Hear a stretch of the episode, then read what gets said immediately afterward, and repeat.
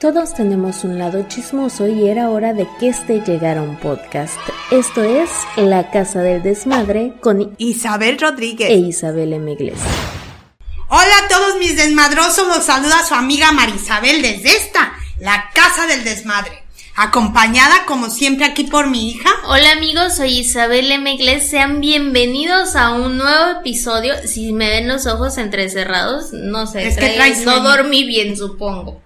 Pero entonces el día de hoy, ¿te parece si más que un capítulo especial para hablar de un personaje, hacemos un capítulo especial de familia? Sí, Porque parte de tu familia fue muy importante dentro de la región zamorana, de nuestra ciudad. Sí. ¿Te suena el nombre de Juan Claro que Rodríguez sí. González? El día de hoy hablaremos del señor Juan Rodríguez González, hermano justamente de mi abuelo, de su De papá. mi papá. Así de que, ¿qué nos puedes informar? Bueno, para empezar, antes de continuar, algo muy importante, murió de 102 años. De las pocas personas que llegan a esa edad tan longeva. Fíjate, sí. Claramente tu familia no lo heredó. No. Mi papá, a comparación de su hermano Juan, murió joven. Yo puedo decir que joven. Y este, y mi mamá se murió más grande. Mi mamá era su cuñada. Pero, que Dios nos deje llegar a nosotros, sus sobrinos, todos sus parientes, a una edad avanzada como él, no creo. Ahora, a que lleguemos con esa lucidez que llegó mi tío, Menos. menos. Porque ya desde ahorita, yo no doy una. Nos estamos perdiendo. No, sí, nos estamos perdiendo. Así es de que Dios le conservó a mi tío esa mentalidad hasta el final. Bueno amigos, entonces quienes no conocen de qué estamos hablando, un personaje muy destacado en el ámbito deportivo y en el ámbito de la fotografía. Les voy a leer un breve extracto para que vayan viendo todo esto del Museo de Zamora. Entonces, quienes conocimos a don Juan, el fotógrafo, lo conocimos solo por el oficio al que dedicó la mayor parte de su vida. Tras su encorvada figura por el peso de los 100 años que cumplió, porque fue una reunión de 100 años esto, se esconde parte de la historia reciente de nuestra ciudad. Juan Rodríguez González nació el 4 de octubre de 1912 en la hacienda de La Sauceda, Sí. sitio en el que su padre trabajó por muchos años. Don Juan recuerda que el último hacendado de La Sauceda fue don José Cano, aquel que después del reparto y junto a sus hermanos, en especial Adolfo, fueran los fundadores del primer banco de Zamora. Oh. El papá de Juan Rodríguez se dedicaba a la compra y venta de semilla para su patrón, por lo que tuvo que emigrar a nuestra ciudad. Juan Rodríguez contaba en aquella época con tan solo seis años de edad. Su padre lo inscribió en la escuela Morelos, ubicada a un lado del Templo de los Dolores, donde hoy se encuentra el Instituto Cristóbal Colón. Fui muy tonto por no aprovechar lo que nuestros profesores nos enseñaban. Años más tarde ya y gracias al básquetbol tuve la oportunidad de tratar al profesor Elías Miranda, director de la Escuela Normal para Profesores y de la Escuela Nocturna, ubicada frente a lo que era la fábrica de cigarros El Buen Toro. El Buen Tono, perdón, El Buen Toro era otro, El Buen Tono. Escuela ubicada por donde hoy se encuentra el negocio de bicicletas de José Moreno por la Mm. calle de Madero y quien invitaba a jugar a mi tío A mi tío. y a estudiar para obtener su título de maestro. Hasta entonces comprendí la falta que hacía el estudio. A los 16 años y después de ser aprendiz de mecánico y de carpintero, se dedicó de tiempo completo a la fotografía, así que duró más de 80 años dedicándose a la fotografía, actividad que aprendió con su tío, el señor Rafael Rodríguez. Al minuto era la actividad que realizaba Juan Rodríguez en el arte de la fotografía y que consistía en cargarse con un caballito y la cámara con tripié e ir a poblaciones Sí. cercanas ofreciendo el servicio a quien quisiera utilizarlo. Producto de una época, Juan Rodríguez, a quien en el ámbito deportivo del básquetbol se le conoció como la muralla, fue criado y educado. Perdón, te interrumpo tantito. También se le conoció como el chupetes. El- ¿Por qué? No sé. Sí, así se le conocía. Espero no haya sido por lo que toda nuestra generación piensa. Pero así se le decía. Pero era la muralla o el chupetes. También fue criado y educado por sus padres en los principios de religión católica, religión a la que don Juan le ha ofrendado junto con la fotografía la mayor parte de su vida y donde sorprende la cantidad de datos históricos con que cuenta y en hechos de los que fue protagonista. Ahorita que menciono esto de la religión, también tenía otro apodo que cuál era? Le decían, es que él iba al, ya cuando estaba más grande, a la planta, es un, no sé si ranchería pueblito cerca de Zamora. Y me imagino que les daba, a como yo recuerdo haber oído, tipo les platicaba ahí en los templos, tipo sermones, aunque él no era sacerdote, pero les daba unas tipos pláticas que decían mis hermanas que hasta los hacía llorar a las personas de, me imagino lo de sentimental de lo que hablaba. Y ellos le decían el, ay, ¿cómo Santo, ¿no? O algo así, habías dicho. Eh, Juanito el, el inocente, el inocente, Juanito el inocente, que hasta por cierto, cuando cumplió sus 100 años que le hicieron una fiesta, toda la mayoría de la gente de la planta que los conocía vino a visitarlo y a homenajearlo y le seguían diciendo Juanito el Inocente. Qué bonito que te conozcan por esos apodos, ¿no? Cuando el gobierno de Calles ordenó el cierre de las iglesias católicas, ay, perdón, se me fue. El cierre de las iglesias católicas, el movimiento conocido como la cristiada, él contaba con apenas 17 años de edad y participó como una especie de correo. Oh. O sea, él era el que llevaba los El regimiento local estaba comandado por el general Tranquilino Mendoza y como la mayoría de los zamoranos éramos católicos, asistíamos a diversas casas particulares donde se oficiaban misas. Ven amigos, no me equivoqué con el libro de antes de partir, por cierto. Esto sí es comercial, vayan y cómprenlo a Educalo, libros y revistas de Zamora y si no por Google Libros también lo pueden encontrar ahí su ebook.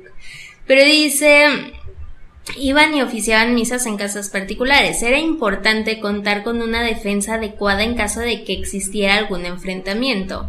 Así, María Luisa Magaña me enviaba al cuartel a recoger parque que Supongo que se equivocaron, pero era para que un sargento que era católico le entregaba para la causa cristera y en diversas ocasiones él le entregaba un envoltorio en el que supongo iba dinero. Nunca lo abrió, o sea, era como de yo simplemente veo que esto me piden que entregue o que esto me piden que retire, pero él nunca los vio.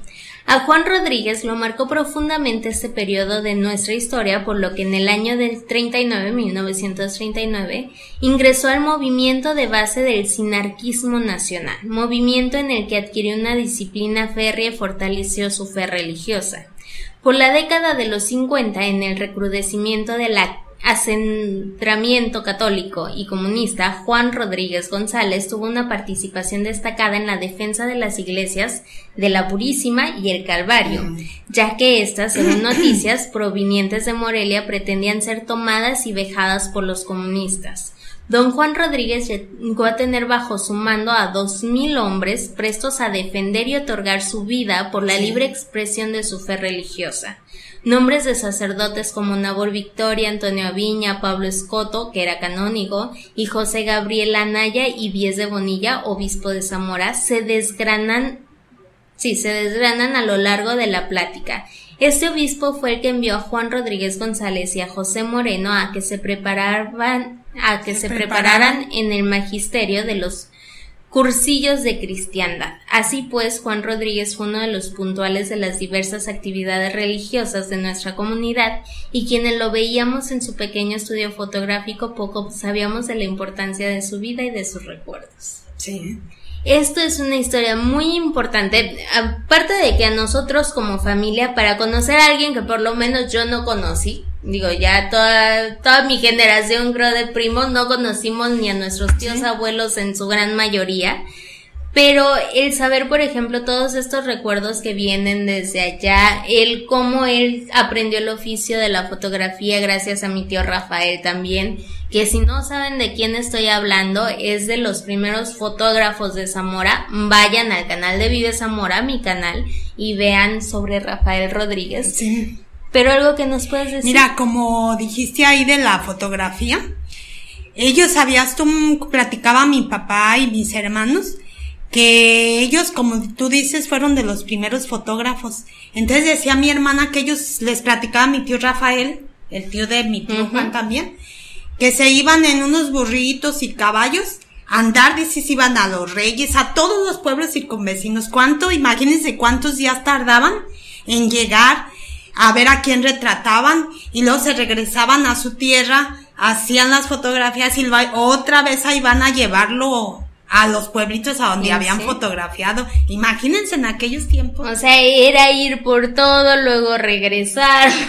Fíjate, imagínate comparado con ahorita, que ahorita y tú nada más sacas una foto en el celular y ya está. Mira, y ahorita nada más tomas, incluso para todas las nuevas generaciones en la tecnología, ya existen pequeñas impresoras que la pegas a tu celular, entonces tomas la foto y, luego luego se imprime fotos chiquitas, obviamente. no, hablamos de un póster, pero sí ya. Ya no te tienes que entrar al cuartito rojo. No, ya, ya no. Ni sabes. es que yo alguna vez entré con los hijos de mi tío. Ya cuando se entra al cuartito oscuro ya es por gusto, ya.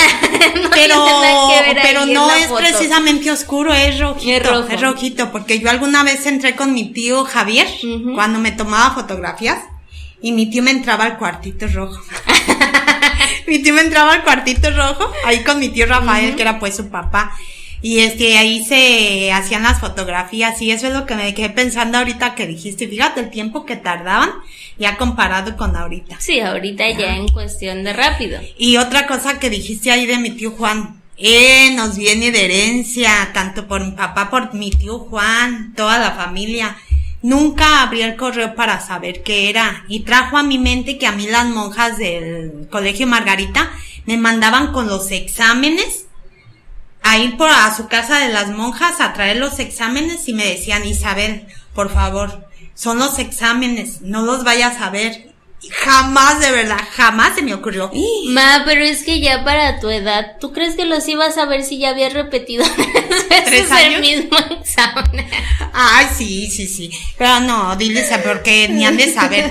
Porque mamá nos sacaba del año, no porque fuera yo burrita y repetí el año, no, porque nos sacaba medio año y nos tenía que volver a poner en el mismo año. Entonces yo al tercero me lo sabía de de principio. De principio a fin, no. Pero nunca, nunca ni por mi mente me pasó a abrir los exámenes para ver. No, nunca. No, pues es, por ejemplo, en aquellos tiempos, imagínense haber abierto el sobre. como secreto de confesión, ¿no? No, y déjate de eso, te medio matan estando en la ah, no, sí, en la sí, pero en tiempos más actuales, no, es que tú debes de ser bien responsable y y que te confíen todo aquello eh, sabiendo que tú no vas a hacer nada malo. Y así como te venía por ese lado el, la responsabilidad de no abrir, pues también te viene por ese lado la actuación. ah, sí, porque a ellos les encantaba, ¿eh? Mi papá, mi tío Juan, todos, todos, también por el lado de mi tío Juan, sus hijos, mis primos, y por el lado de otros hijos, hijas pues de mi papá, porque hijas de mi papá y no más. más. Hijas de las hermanas de mi papá, es que en su casa de mi papá nada más fueron de hombres. Ellos mi tío Juan y mi papá. Todas las demás son mujeres o eran mujeres. Pero a todos los ramos de cada hermana se les dio la actuación. Nos encantaba. Amigos, y ya que estamos hablando de mi tío Juan, se preguntarán ustedes, familia, ¿quién? Se pueden ir a YouTube a buscar Manuel Roth. Ajá. Él es su nieto, unas canciones que de verdad vale la pena que escuchen, así de que váyanse a YouTube o Spotify, también pueden encontrarlo, Manuel Roth, les vamos a dejar enlaces y vayan a disfrutar de su música para que vean de dónde venimos un poquito y quién más está dentro de todo esto. Sí. Y este, y te digo eso que estabas contando ahorita, eso me recordó. Bueno, entonces esto ha sido todo por el día de hoy y esta semana esperen, bueno, para el sábado a las 11 de la noche su episodio de terror. ¡Te asusté! Me gritó en el oído, amigo. Ay, ¿Qué quería? Ya quería hacer como la horquita. No, no sonó así. No me sonó así, pero te asusté, vi que brincaste. A ver si no te reventé el tímpano. Si no les hablo para el próximo emisión, ya sabemos por No qué dejen fue. de ver porque va a estar. Todos estos episodios son a las 6, pero los episodios de leyendas o de historias de terror son transmitidos a las 11 de la noche. Para que les dé más terror. Miedo. ¿Ven como si les viene de herencia, amigos? Bueno, nos despedimos. y recuerden que cuando la fuerza mengua, Queda la lengua. Adiós. Hasta la próxima.